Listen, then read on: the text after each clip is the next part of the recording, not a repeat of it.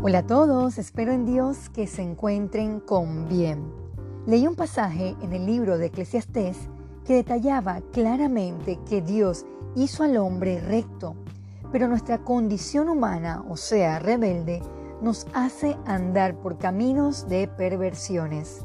El tema de hoy es el corazón del hombre. Persistimos en hacer cosas malas ¿Qué es lo que abunda en nuestro corazón? Le comento que en nuestras fuerzas no tendremos potestad para refrenar nuestras maldades, los impulsos de nuestro corazón.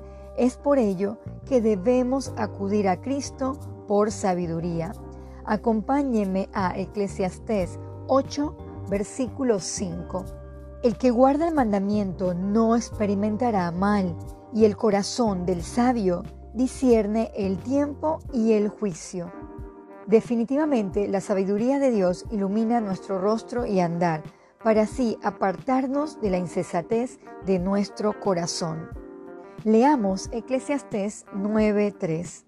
Este mal hay entre todo lo que se hace debajo del sol, que un mismo suceso acontece a todos, y también que el corazón de los hijos de los hombres está lleno de mal y de insensatez en su corazón durante su vida y después de esto se van a los muertos.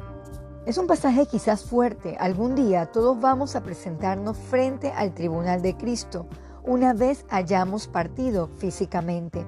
Ahora bien, Dios estará con aquellos que buscan obedecerle y agradarle. Vayamos a Eclesiastés 8 del 12 al 13.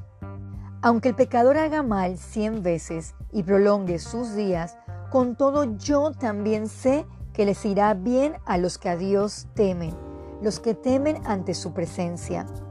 Y que no le irá bien al impío, ni le serán prolongados los días, que son como sombra, por cuanto no teme delante de la presencia de Dios. ¿Cómo evaluamos nuestro corazón? ¿Lo examinamos continuamente?